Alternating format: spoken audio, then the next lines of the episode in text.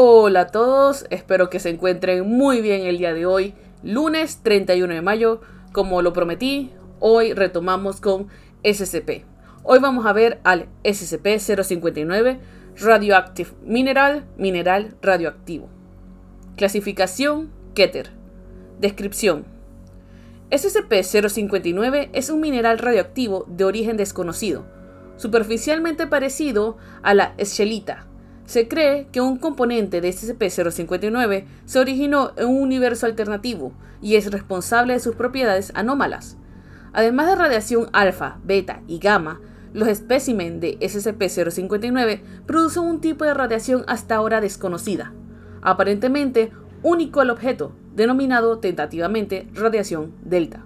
La radiación delta está acompañada por la radiación Cherenkov, visible como un resplandor azul. La radiación delta es parcialmente contenida por blindajes contra radiación estándar. Los mejores resultados se han obtenido usando un blindaje laminado gradual Z, con una capa de metal súper densa adicional. Esto reduce el alcance efectivo de la radiación delta de aproximadamente 20 metros alrededor de 6 metros. Cuando un área es expuesta a la radiación delta por más de 15 minutos, una especie desconocida de hongo, denominada SCP-059-1, comienza a crecer en cualquier superficie descubierta. Este hongo no requiere ningún estándar de nutrición, pero morirá dentro de las 24 horas luego de la extracción de la fuente de radiación delta. SCP-059-1 es en sí radioactivo, pero no emite radiación delta. Sin embargo, sí a una masa crítica aproximadamente de Not authorized kilogramos por metros cúbicos de SCP-059-1 se le permite crecer radiación delta de una fuente desconocida distinta a SCP-059 aparecerá en el área, apoyando el crecimiento de SCP-059-1. Los lectores interesados pueden consultar con el doctor Not authorized. por sus teorías de tensión del espacio-tiempo y la fusión de realidades alternativas. Dentro de 18 horas, la masa infectada se volverá transparente y desaparecerá, presumiblemente dentro del universo el cual es la fuente de radiación delta. El proceso entonces continúa con el SCP-059-1 infectando nuevo material. SCP-059-1 infestará tanto a seres vivos como objetos inanimados. Humanos y animales infectados con SCP-059-1 se harán inmunes a los efectos de radiación ionizante, pero progresivamente se fusionarán con SCP-059-1 y finalmente todos sus tejidos se sustituirán por crecimiento fúngico.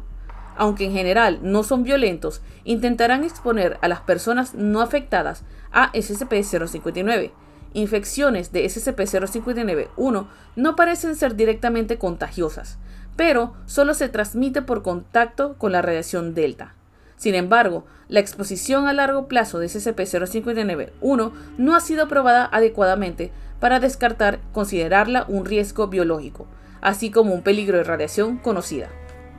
Procedimiento especial de contención. Un solo ejemplar de SCP-059 se mantiene en el sitio 11B, dentro de una caja blindada con laminado gradual Z, compuesta de uranio empobrecido, tantalio, estaño, acero, cobre y aluminio. Alrededor de la caja de contención de SCP-059 hay un área de 7 x 7 x 7 metros sellado como un área de nivel 4 de riesgo biológico y rodeado por 3 centímetros de blindaje de plomo. Esta zona debe pulverizarse a diario con una solución de isotinizato de metilio para prevenir el crecimiento excesivo de SCP-059-1. Todo el personal que entre en una zona afectada por SCP-059 están advertidos a usar protección apropiada contra el riesgo biológico, así como blindaje contra radiación tipo K-59B. Ellos deben permanecer en el área por no más de 15 minutos, ya que el blindaje contra radiación es solo parcialmente eficaz. Infestaciones de SCP-059-1 encontradas en la naturaleza deben ser contenidas mediante la eliminación de la muestra de SCP-059 responsable y la incineración de todos los SCP-059-1 observados.